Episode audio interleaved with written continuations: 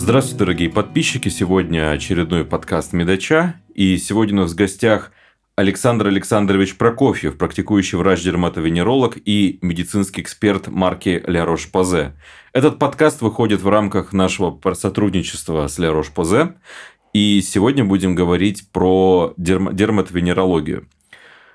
Здравствуйте. Добрый день. Спасибо, что позвали. А, расскажите, пожалуйста, о своем профессиональном пути и что привело вас в профессию? Почему именно дерматовенерология? Мы давно хотели вообще при- пригласить на подкаст дерматовенеролога, чтобы с ним поговорить о данной профессии, о том, почему она может быть интересна для будущих специалистов. Начнем с того, что я совсем не из медицинской семьи, и у меня не было примеров. То есть, я такой какой-то идейный доктор, когда я хотел быть медициной. Наш, э, в медицине. Наше время было в школе УПК, люди некоторые не знают, это ущербно-производственный комбинат, то есть один день был посвящен профессии, я ходил в больницу, получил корочку младшего медбрата. А, и я как бы утвердился в том, что я хочу быть врачом, и до поступления я хотел быть нейрохирургом ну, свое какое-то представление было. Но клинические дисциплины, когда начинаются, мы можем видеть определенные да, патологии и заниматься именно дерматологией, офтальмологией, гинекологией, эндокринологией, видеть какие-то особенности. И именно тогда э, мне понравилась дерматология, и я решил себя связать с ней. Ну, наверное, вот так получилось. Вы первый мед закончили? Да. И ординатуру тоже в первом меде? Нет, ординатуру я проходил в Маники. Московский областной научно-исследовательский клинический институт. Это было в какие годы? Это был э, э, институт я закончил в 2004 году, ординатура была 2005-2006 год. Угу. Давно я уже. Да, понимаю, понимаю. А, вообще дерматологию иногда недооценивают и вообще подвергают стереотипам и мифам. Что, на ваш взгляд, э, позволяет разрушить эти мифы? Так, да, действительно, знаете, как э, когда работал именно в Манике, я там остался работать, научно-исследовательский институт, научным сотрудником был. И я иногда коллег встречаешь и говорю, заходите в гости, они говорят, да что, у вас там столько заразы. Всегда вот этот стереотип, что дерматология вся заразная. За 20 лет работы дерматологом я ни разу не заразился от пациентов ни чесоткой, ни грибами, ничем, и трогая иногда совершенно с открытыми там, руками без перчаток. А, это не так все бывает страшно, и наоборот, заразные болезни, они лучше, они лучше поддаются терапии, там можно поставить выздоровление. Чем, и, например, эндогенные какие-то? Ну, да, допустим, экзем, псориаз – это хронические дерматозы, которые, по сути, мы можем контролировать, но поставить пациенту ремиссию мы можем, а выздоровление здесь это так очень, очень сложно. И надо объяснять вот эти нюансы, чтобы взять под контроль это лечение. И когда вот спрашивают, наверное, про мифы, я всегда говорю про а, ну, как бы про важность, важность, может быть, профессии, потому что даже вот коллеги, бывает, недооценивают некоторые вещи. Есть анекдот, короткий очень. Дерматолога спросили, почему ты стал дерматологом. Он говорит, во-первых, мои пациенты не звонят ночью. Во-вторых, никогда не умирают. И в-третьих, никогда не выздоравливают. Все по этому пунктам неправда есть, он как бы такой смешной в кавычках-то анекдот. Но у нас есть и ну, пятница вечер, это классическое для врача такое время чек, когда тебе начинают писать все со своими болячками, и дерматологу в том числе, и ночью могут написать. А, это в принципе. Есть состояние там ургентное, есть там, синдром Лаела, а, синдром Стивенса Джонсона, это тяжелое абсолютно состояние. Есть абсолютно смертельные именно кожные болезни, если их не лечить, конечно, они смертельными могут стать. Вы и... про меланому, например? Мы не говорим про онкологию. Ага. Ты, если взять там вульгарная пузырчатка, а, системный мастоцитоз, который с кожными проявлениями, но это поражение и гематологическая. То есть эти болезни очень такие агрессивные могут быть. Ну, тот же синдром Лаела, он часто приводит к летальному исходу, к сожалению. А если говорить про неизлечимость, то это да, наверное, большинство все-таки дерматозов это такая хронь, которая должна быть взята под э, какой-то контроль и должны быть объяснены пациенту э, механизмы профилактики этих обострений, чтобы ну, повысить качество жизни. Здесь есть еще один миф, он противоположный, что а дерматолог – это, условно, такая эстетическая специальность и не очень серьезная. Вы сталкивались с таким мифом? Ну, конечно, да. Что там у вас, говорит, зеленкой помазали, знаете, как это? Ну, так бывает. И говорят, даже коллеги бывают. Говорят, пока не столкнутся и не увидят. А когда вот я вот назвал пузырчатку, когда начинаешь говорить, а у вас есть такие патологии, где вы, допустим, дадите 100 миллиграмм преднизолона, дадите химиотерапию пациенту, это все одновременно для того, чтобы подавить аутоиммунный процесс, который ведет к тому, что кожа отслаивается. Это такая сложная болезнь. Да, она, слава богу, ну, такая нечастая, но с ней сталкиваемся постоянно. И даже сейчас, вот я работаю в коммерческой медицине, я ставлю этот диагноз, несколько раз выставлял, к сожалению.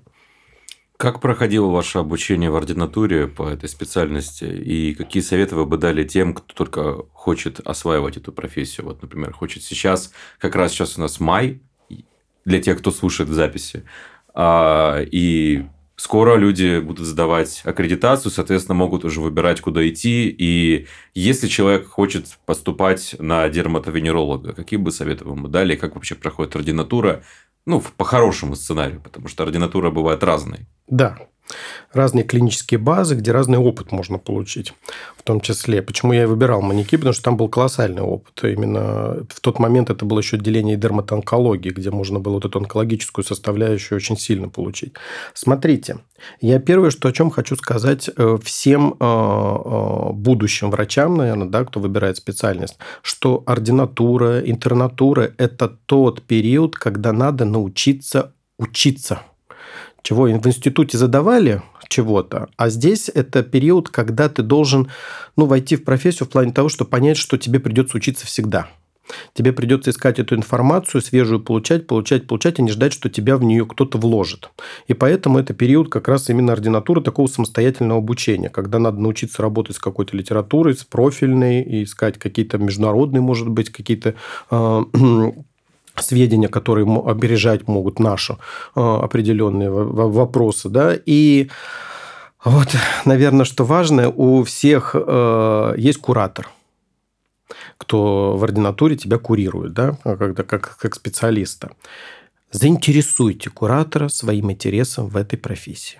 То есть вы должны интересоваться всем. Я, когда был ординатором, я даже я даже делал исследование. Участвовал в международном исследовании клиническом по лекарственному препарату. Оно к сожалению, было неэффективно, тоже такое может быть, но а, я участвовал, то есть я получил определенную базу. Мне бы просто так не дали это делать, если бы не видели, что я этим горю. То есть я занимался, я работал еще, подрабатывал, времена тяжелые, я ночами работал в аптеке консультантом, но я не пропускал вообще ничего. То есть, если кто-то хочет, э, пардон, забивать на обучение, да, там, потому что, ну, жизнь молодая, хочется чего-то развлечься, то это как раз период того, что можно чего-то недополучить. А потом придется на, на работе это все брать. Как выглядит обычный день врача-дерматовенеролога? я не совсем обычный врач-дерматовенеролог, потому что, ну, вот у меня, мы вначале сказали, я еще медицинский эксперт марки Ля Руш-Пазы, вот, и поэтому э, у меня не пятидневная рабочая неделя именно с точки зрения дерматовенеролога. Э, я, ну, как, ты проснулся, у меня есть кошки, я их покормил, вот это первое, с чего начинается, потом э, своя жизнь начинается. Пришел на работу, заранее пришел на работу, подготовил аппаратуру, которая тебе нужна, диагностическая, дерматоскоп, там лампа Вуда, трихоскоп. То есть, это зона ответственности моей. Проверил все медицинские карты, которые мне нужны, что я сделаю с пациентами. Может быть, какие-то там подготовил памятки пациенту о том, о чем мы будем говорить, о важности некоторых проблем. И, ну, и потом начинается прием. А, прием закончился. А, если у меня во время приема возникают какие-то вопросы по тактике ведения, какие-то нюансы по лечению, по диагностике, что-то надо освежать, я себе помечаю, чтобы я потом после работы мог это все повторить, выучить, посмотреть, потому что, опять, редкие болезни бывают редко, частые болезни часто. Что-то у тебя банальное на приеме постоянно идет, а какой-нибудь редкий дерматоз придет, и надо окунуться в эту проблему гораздо глубже.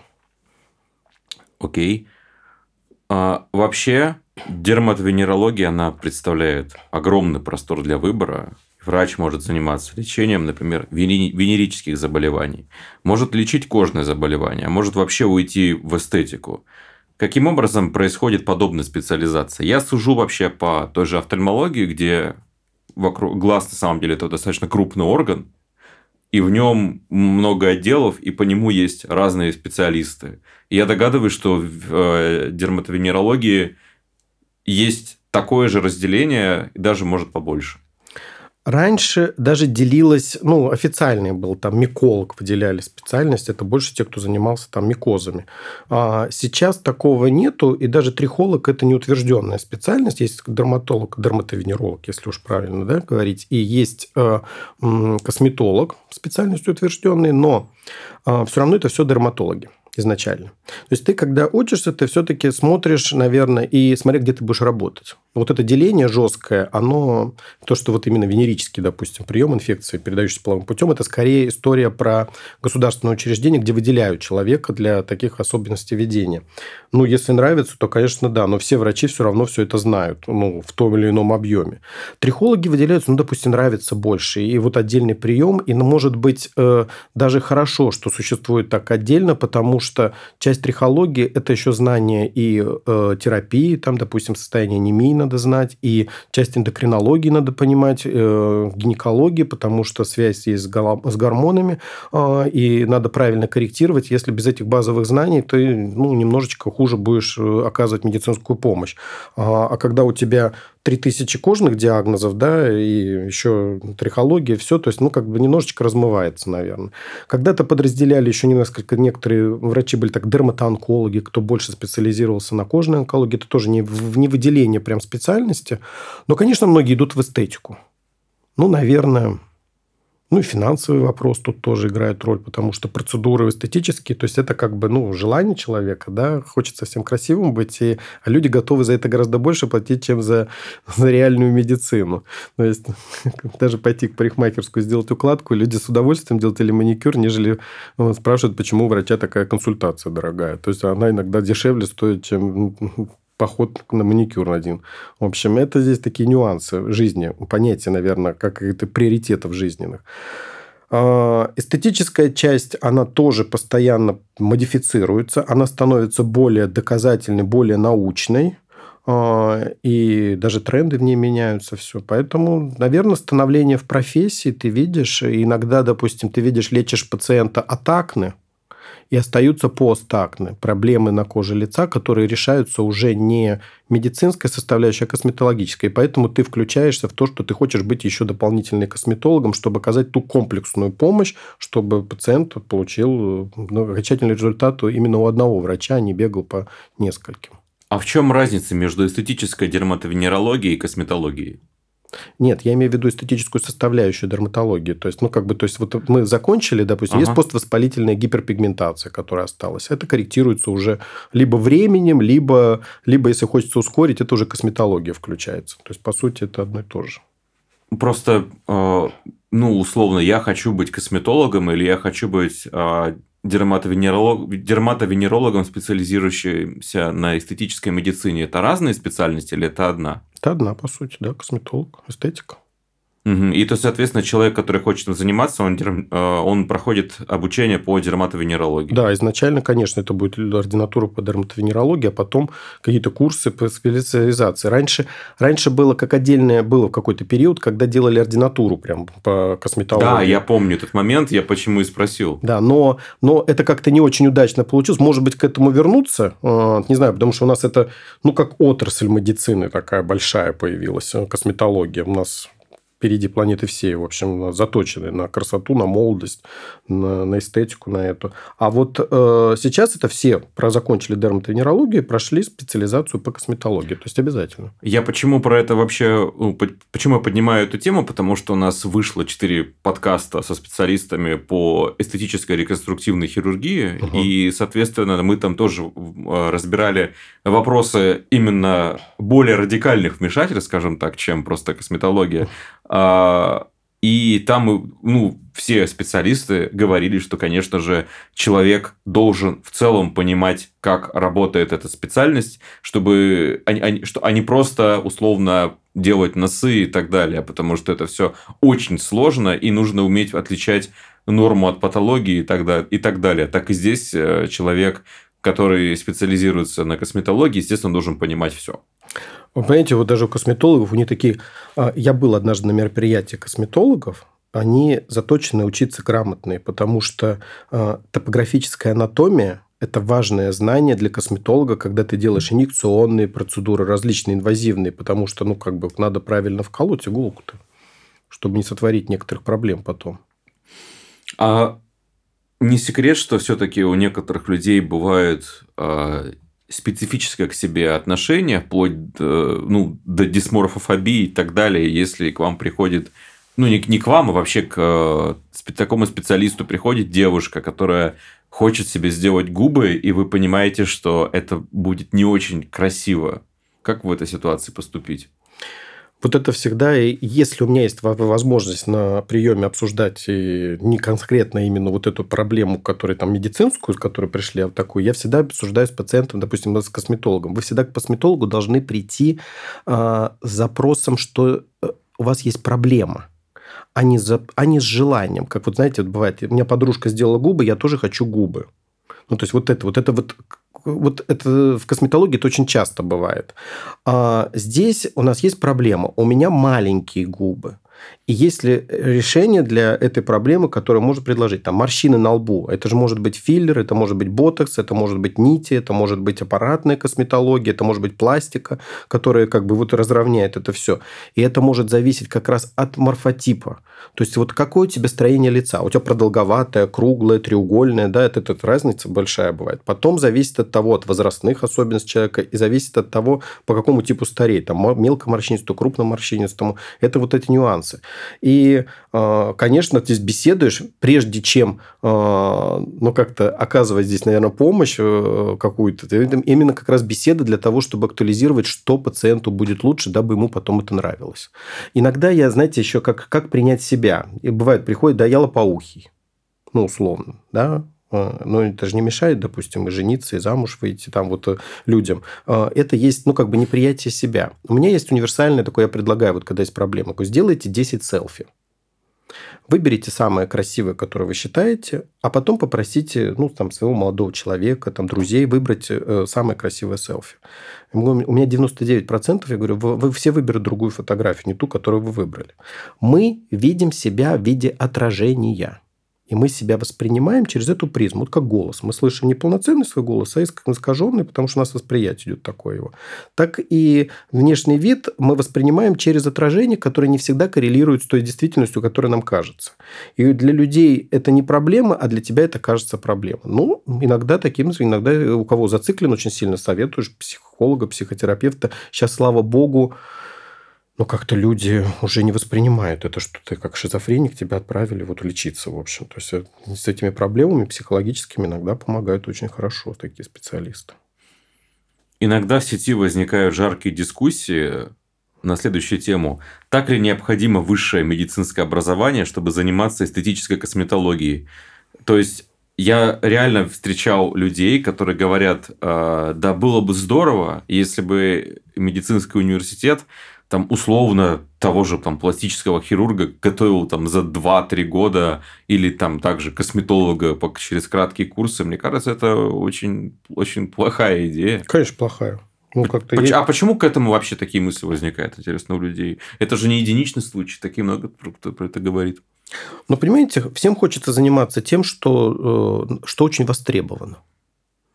И при этом кажется, что ты можешь это делать, и при этом кажется, что тебе не надо никакого образования. Сейчас же поют все, кто хочет, кино снимаются все, кто хочет. Раньше базовое образование какое-то было, музыкальное, актерское. Сейчас вот это нет. То есть какой-то есть тренд подменения понятий. У меня всегда на такие вопросы всегда я говорю, знаете, вы открываете интернет, там есть инструкция к вертолету. Это не значит, что вы полетите, если вы ее прочтете.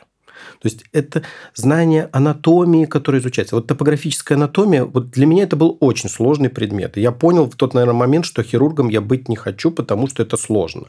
Знание, как располагаются сосуды, нервы по отношению к мышцам, фасциям и прочему. То есть это играет нюанс, куда ты будешь колоть, куда ты будешь резать и прочее, прочее, прочее.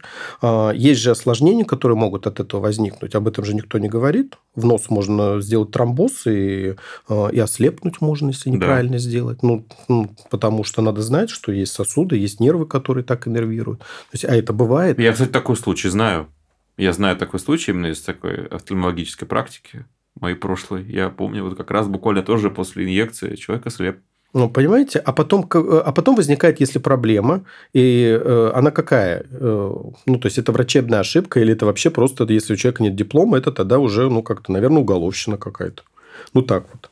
Я всегда... Вот, знаете, это простой. Мы когда вот говорим, вот вы сказали, класс, тяжелый, такой сложный орган.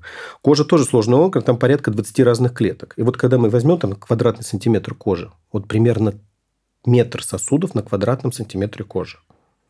Вот поэтому тоже вот эти все нюансы надо знать, знать, знать. Вот у меня масса коллег-косметологов, которые занимаются вот эти вечно кадавер-курсы по анатомии, чтобы знать вот это все. Это постоянно. Вроде проходило, и все равно опять едет. А стоит это денег немалых. И тот, кто хочет развиваться в этой профессии, правильно, он постоянно вкладывает в эти знания. А вот смотрите, а встречались ли в вашей практике жертвы вот таких подобных кавычках специалистов? Ну, были, да, но сейчас последнее время нет, а раньше было. И филлеры, которые уползали куда-то неизвестно куда, вот. и осложнения в виде гнойных таких осложнений, которые из-за горя введения препаратов был, было.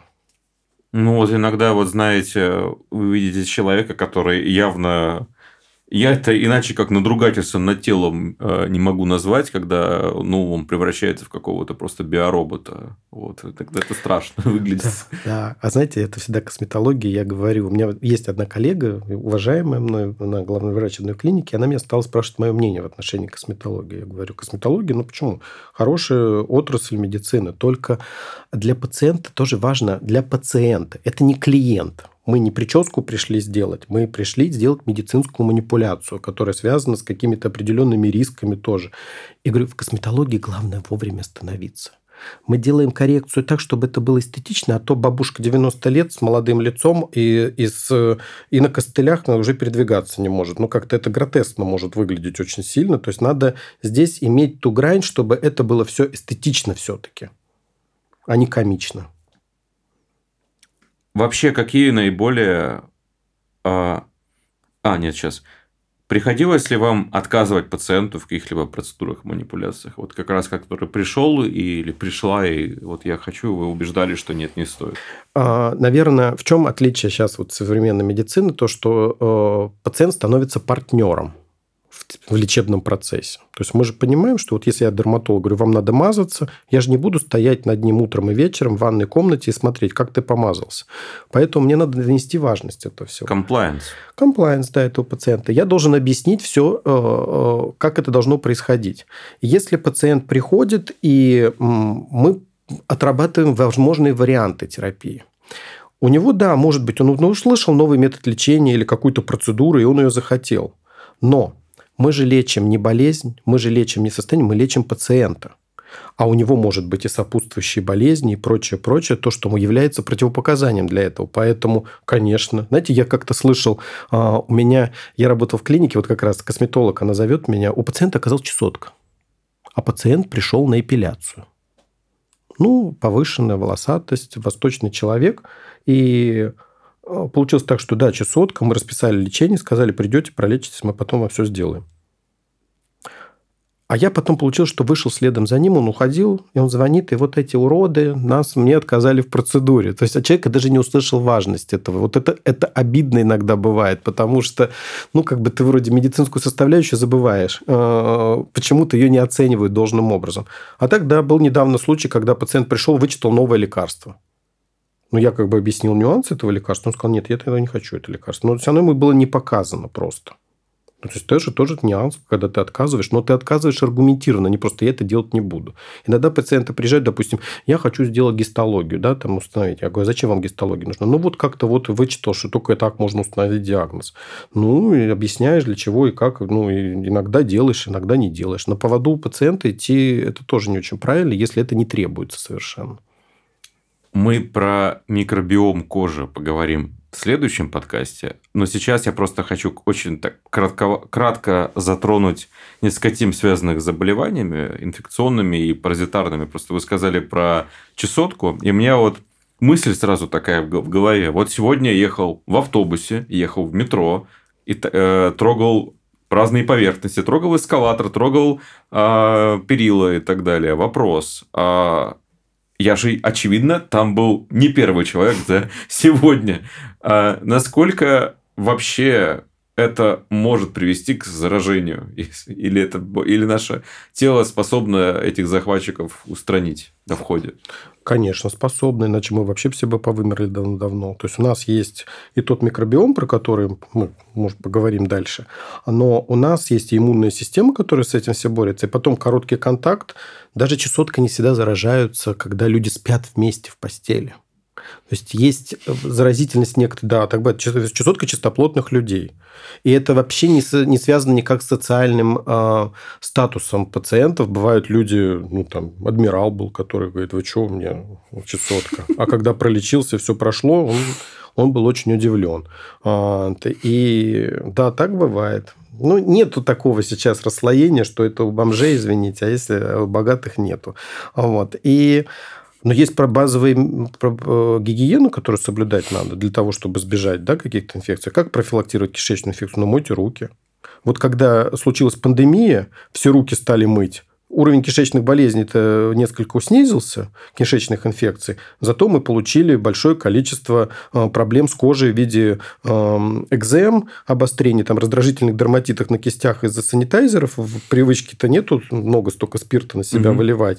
А, ты человеку кожа страдала. И маскные вот эти патологии, которые у людей под масками стало возникать. То есть страдали э, медперсонал, да, который вынуждены ходить э, по профессии в этих, а тут столкнулись с тем, тем, что глобально. Это вот это как раз и есть проблема отчасти микробиома, нарушения микробиома, которые приводили к этому.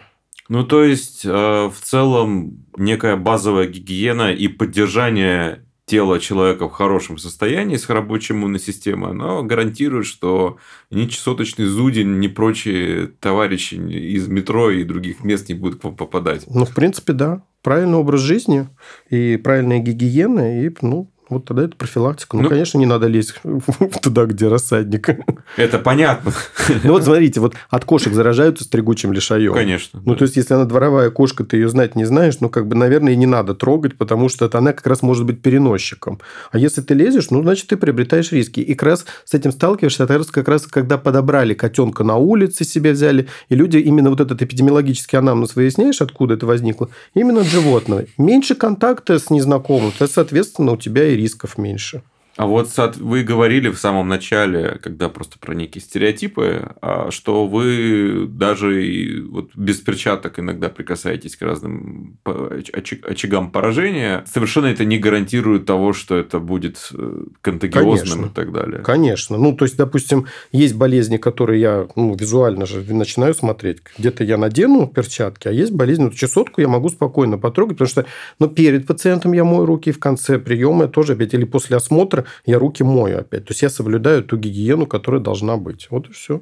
Этого достаточно вполне. Представляете, как чесоточный клещ, да? Ты это потрогал, а он тебе сразу резко вбуравился, и, и под кожу же он должен войти. То есть, ну, так не произойдет. Так не бывает, да. просто если ты понимаешь, как бы да. это все устроено. А, расскажите, пожалуйста, про тренды в дерматовенерологии вот последние вот годы, вот, вот, что было сейчас и что 10 лет назад. Вы знаете, э, такой вопрос интересный, потому что ну и трудно и легко ответить, может быть. Дерматология стала более доказательной. То есть, вот как бы тренд на доказательную медицину, когда то есть понимаешь, что откуда растет и почему надо тем-тем лечить. И дерматология – это э, область, где очень редко известна этиология. То есть мы знаем симптомы, мы знаем иногда патогенез развития болезни, но при этом мы не знаем все-таки вот этот пусковой механизм этиологический, ну, это, ну кроме чесотки пресловутой, да, понимаем, понимаем откуда. И вот этот идет тренд на то, что она становится более доказательной, более понятной, потому что идут изучения, которые добавляют каких-то нам знаний. У нас, э, хочу вот даже пример привести, я когда начинал работу, дерматоскопия не была еще методом э, базовым для э, дерматолога. То есть это было, ну, то есть какой-то как ноу-хау, которое только появлялось. И я помню, когда я пошел обучаться впервые, проводили это, мне даже говорили, куда ты идешь, ты дурак вообще, это зачем ты, ты так время тратишь и деньги. Теперь по приказу даже Минздрава дерматоскоп должен быть на приеме у врача. Мы смотрим не только пигментное образование родинки Невуса, да, пресловутые, там дифференцируем с меланомой, мы смотрим даже дерматозы. Ту же чесотку мы можем увидеть дерматоскоп. Угу. Ну, да, там понятно. Ну, я думаю, что вы видите скорее не того клеща, скорее... Иногда и клеща. И клеща Если тоже. ты понимаешь, да, там, ну, так видно. Смотря на каком участке кожи, то вполне иногда можно увидеть, да. Ну, я видел демодекса вот этого. Ну, это, это другой клещ, но да. офтальмологический. Кстати, ну, часть а, заболеваний офтальмологических, они вполне себе на стыке с дерматовенерологией, да. там то, что там различные заболевания век и так далее. Да. Вот. Согласен. Вот, и... Надо дилемма, к кому пойти да. вперед, к офтальмологу или к дерматологу. Я, я думаю, что сложные случаи должны лечить оба специалиста. Да. да, я согласен. Когда мы сталкиваемся с э, комплексной патологией, мы должны эту патологию комплексно лечить. Как происходит вот такая коллаборация между разными специалистами? Если, например, у нас пациент, у него эндокринная патология, которая проявляется э, в изменениях на коже к примеру, просто? Ну, вообще, в принципе, идеально, чтобы было какое-то многопрофильное учреждение, где ты можешь отправить и потом с врачом обсудить эту проблему. Это самый лучший вариант, когда врачи могут это коллегиально решить. Ну, как вот в стационаре работаешь, консилиум вызываешь, пришли разные специалисты, общее мнение потом вышло на этот счет. Так, к сожалению, не всегда бывает, но, допустим, я в своем приеме иногда э, я пишу подробно, что я хочу от того специалиста увидеть, чтобы мне дали какой-то ответ вразумительный, чтобы я мог по правильному пути пойти дальше. Либо я даю иногда возможность, я говорю, давайте как-то, если у вас, ну, люди бывают наблюдаются, есть свой какой-то там базовый эндокринолог, который там лечит сахарный диабет. Я говорю, пожалуйста, может, если врач, врач открыт, что часто бывает в Европе, да, когда коллеги общаются, то я готов созвониться и обсудить те нюансы, которые нужны. Потому что, ну, допустим, если ты там лечишь липоидный некробиоз э, кожи, который часто ассоциирован с сахарным диабетом, то не, не приводя к компенсации сахарного диабета, ты не получишь э, адекватного ответа на кожу. Ну, то есть, как бы ты понимаешь, что эту патологию надо лечить. Это вот всегда вопрос коммуникации, что очень сейчас важно, как коммуницировать врачу и пациенту. То есть, ты должен донести свою мысль, чтобы он понял, для чего ты это делаешь. И тогда он это делает. Но если он не понял, то вообще ничего не сделает. Он да. же считает, что лечение – это сфера ответственности же врача. Но это совершенно не так. Я, кстати, действительно вот обращаю внимание, что мы уходим в сторону, назовем это, партнерской медицины, когда, как мне сказал один мой товарищ, давайте мы с вами будем профессионалами. Я профессиональный врач, а вы будете профессиональным пациентом. Угу. Именно не в плане того, что вы любите болеть, а в плане того, что вы к этому относитесь ответственно. Вот вчера у меня был, ну так, пример. У меня вчера написал мне мой давний пациент, которому мы стабилизировали очень хорошее такое хроническое заболевание кожи. Два года он жил благополучно в ремиссии, научился справляться, но жизнь вывела так, что он переехал жить в другую страну, и в другой стране у него случилось обострение. И как его купировать, это всегда сложно. Благо, тут вот это партнерство, то, что я коллеге передал, которые я знаю в этой стране. То есть посоветовал хотя бы врача, потому что нюансы медицины, некоторых лекарственных препаратов тоже мы не всегда знаем, к сожалению. Мы поговорили, как изменилась с врачебной точки зрения специальность, а как с пациентской. Изменился ли пациент за 10 лет? Да, более осознанные пациенты стали. Может быть, это тоже формирует иногда, смотря где ты работаешь, к тебе какие врачи, какие пациенты приходят. Это раз. Второе. Вот смотрите, э, если раньше как было режим, диета, потом лечение. В дерматологии это несколько изменился тренд. Ну, как бы режим, понятное дело, что редко, если амбулаторный да, пациент, то э, диета, э, ее, э, как правильно, вот это избыточные диеты, которые вообще в дерматологии часто существуют, все красное нельзя, там это, это вот, это, кстати, уходит этот тренд, слава богу, что неосознанно, не, необоснованное исключение продуктов питания из жизни. Не слышал про такое, кстати. А, ну, практически всегда, вот чем бы человек не болел, начинается, вот люди приходят до сих пор, что исключились, нельзя все красное, нельзя все оранжевое, желтое есть, вот это вот, а, это все только пропаренное, там зеленые овощи ешь, что это, а все остальное аллергенное. Потому что что-то все вот все время грешат на аллергию, которая не всегда она есть. Даже атопический дерматит, где, в котором составляющая очень такая аллергическая есть, он только в трети случаев требует диеты. Сейчас у нас появился такой тренд и очень важный в том, что практически вся медицина медицина наша дерматологическая, наши диагнозы, они идут, есть лечебная а, составляющая в виде там либо каких-то мазей, кремов, либо каких-то таблеток, да, и уколов, и есть обязательная а, как а, адъювантная терапия и как терапия профилактика обострения заболеваний, это правильный уход за кожей, потому что физиологию кожи надо восстанавливать, и поэтому мы всегда говорим о том, что там правильно умываться, потому что кто-то гипер умывается, кто-то недостаточно умывается, кто-то неправильно это делает.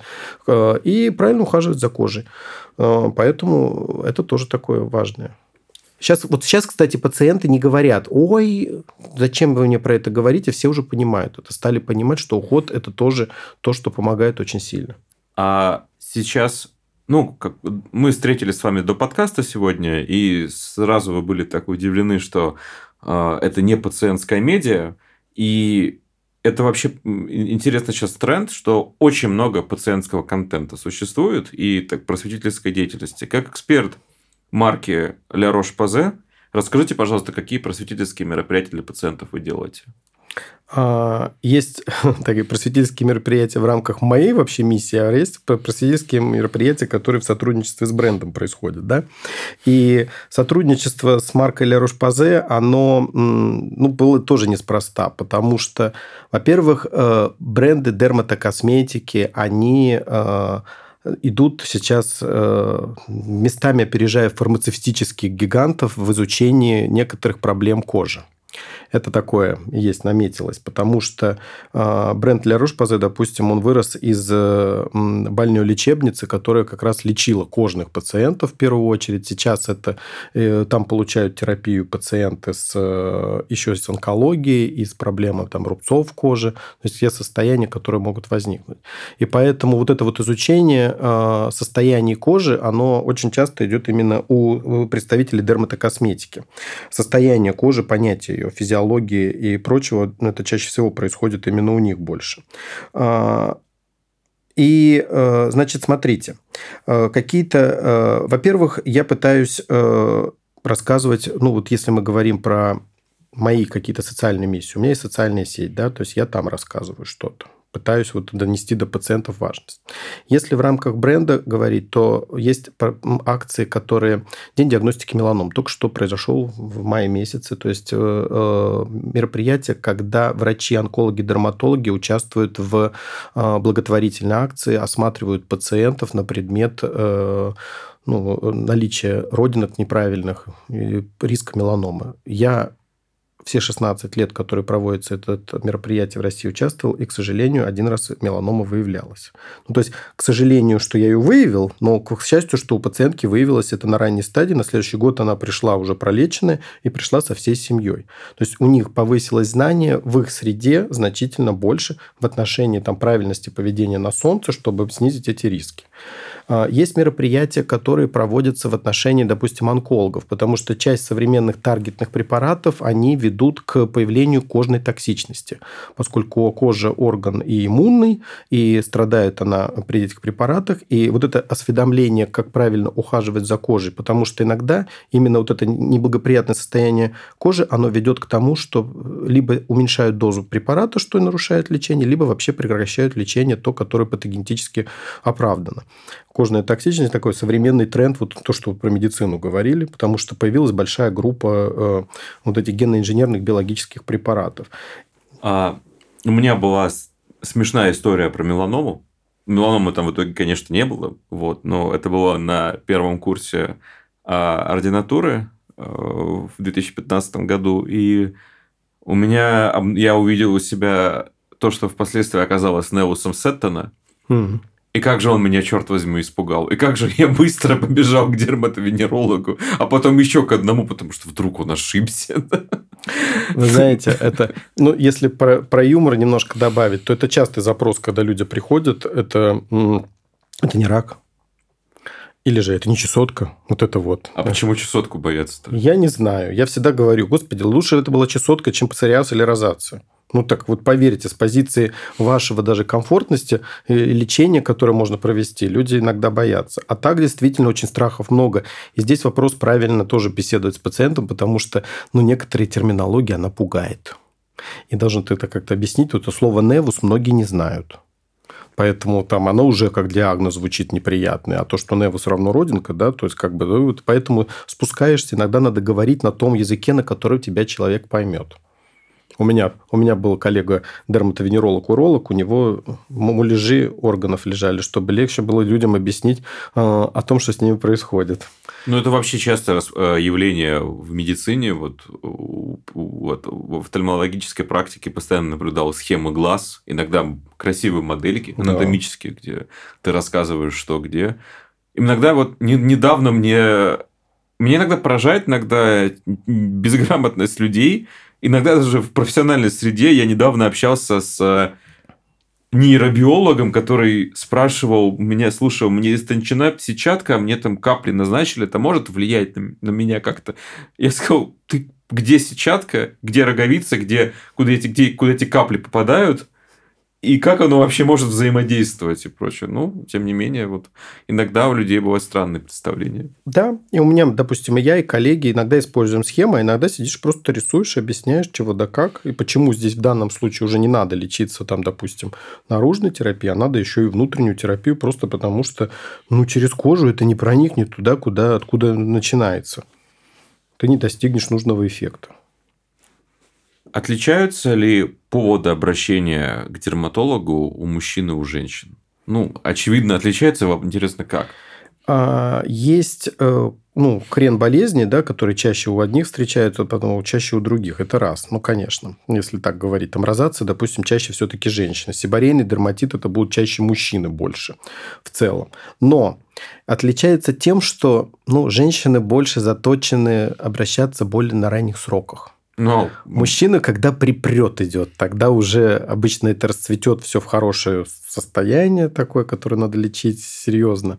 Вообще а... это касается, мне кажется, не только дерматологии. Всей медицины, в принципе. Очень часто приводят супруги, там, девушки. То есть, вот у меня начала лечиться, она говорит, вот затащила, вроде ей стало помогать, и у него появилось некое доверие в том, что там доктор, который вроде помогает. Поэтому, да, я схожу. Вот так. Вот в этом, наверное, отличие глобальное. Ну да, там чешется и ладно. Ну, и есть еще вот, поскольку мы говорим, знаете, вот есть э, э некоторые вещи, которые объясняю пациентам. Э, ну, есть специальность дерматовенеролог. То есть, понятное дело, что кожа орган большой, и пациента надо часто раздевать, чтобы увидеть все. Потому что если тебя беспокоит на волосистой части головы, это может быть еще продолжение где-нибудь, условно говоря, в области стопы, и надо на все увидеть. И только увидев все, ты правильно поймешь диагноз. Ну, условно говоря так. Но есть же гинеколог, есть уролог, есть проктолог. Те же, кто, ну, как бы с такими интимными частями тела работают. Мне всегда хочется сказать, вот я всегда пациентам объясняю, поверьте, люди работают с этой областью части тела, и вообще здесь это не про юмор, не про не про секс, а, а именно про медицину. Мы давно насмотрелись, наслушались, обзавидовались вашей э, бурной жизни. А, мы пришли решить проблему. Когда я вас спрашиваю определенные вещи, мне не для хихоньки и для хахоньки это надо, а для того, чтобы правильно понять, откуда ноги растут, и чтобы решить эту проблему. Мне, кстати, друзья иногда говорят, что я отличаюсь очень сильно. Ну, кто был у меня на приеме, ты говорит, ты в жизни совершенно другой, нежели чем на приеме. У тебя даже взгляд другой. Ну, правильно, взгляд аналитический включился, потому что я должен все увидеть, успеть, проанализировать и правильно понять, ну, сделать вывод. Потому что я же должен решить, как эту проблему решать, какой-то диагноз вынести. Поэтому, ну, врачей не надо стесняться, надо найти доверие и, и рассказать все как есть для того, чтобы правильно пойти по правильному диагностическому пути и лечению. Ну, это вообще на самом деле достаточно такая интимная специальность, там, и люди могут стесняться, как вообще с пациента, ну, условно, с ним договориться. Да. Как вот этому, сделать? кстати, учить надо а иногда. Как, как? Дайте пару советов.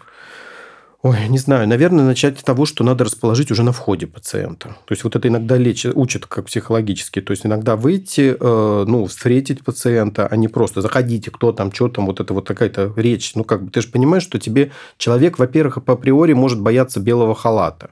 Надо расположить, отвлечься. Я иногда, ну, какие-то фишки говорю, присаживайтесь, допустим, потом говорю, ой, нет, извините, садитесь, потому что по нормам русской речи присаживайтесь неправильно. Говорить, говорите, садитесь. Мы немножко посмеялись, похаха, и немножко пациент ушел стресс, и появилось большее доверие, и, э, соответственно, ну, как-то открытие в тех проблемах, которые, э, которые его беспокоят. Если говорить про тренды в отношении заболеваний, за последние лет 20 или даже 30 лет как-то изменилась ли пропорция заболеваний, стало ли чего-то больше, меньше в дерматовенерологии, в том числе даже, может, и не самых хороших таких половых инфекций и так далее? Может, такой странный вопрос, но просто правда интересно. Люди стали более грамотные, как мне кажется. В некоторых вопросах да, в некоторых вопросах нет. Ну, так вот сталкиваешься.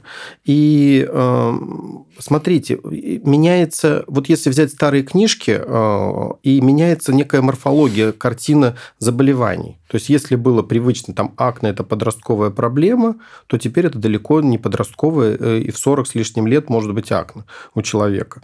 Если розация – это была проблема такой женщин пред-постменопаузального периода, то теперь это и в 20 с лишним лет у людей появляется. То есть, болезни меняют свою клиническую картину. Под чем, под воздействием чего происходит? Изменений там, факторов внешней среды, образа жизни, это предстоит изучить. Хотя бы, вот, допустим, даже вот я иногда говорю, вот смотрите, как наша ворвалась в нашу жизнь смартфоны.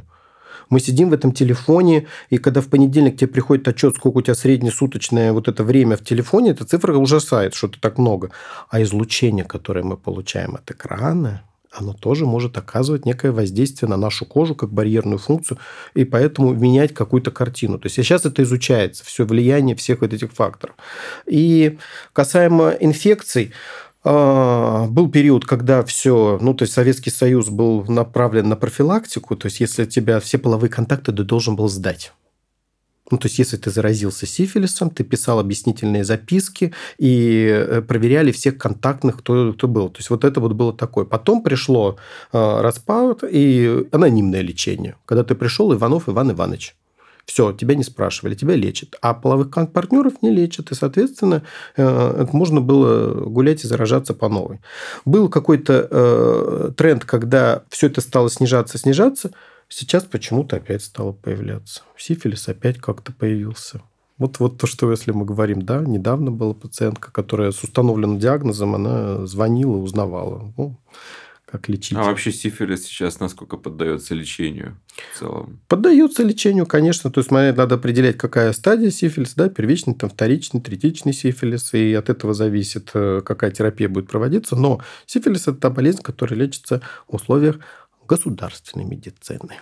Либо надо специализированную лицензию на оказание этой помощи. Именно касаемо, если сифилитической инфекции. Социально значимое заболевание.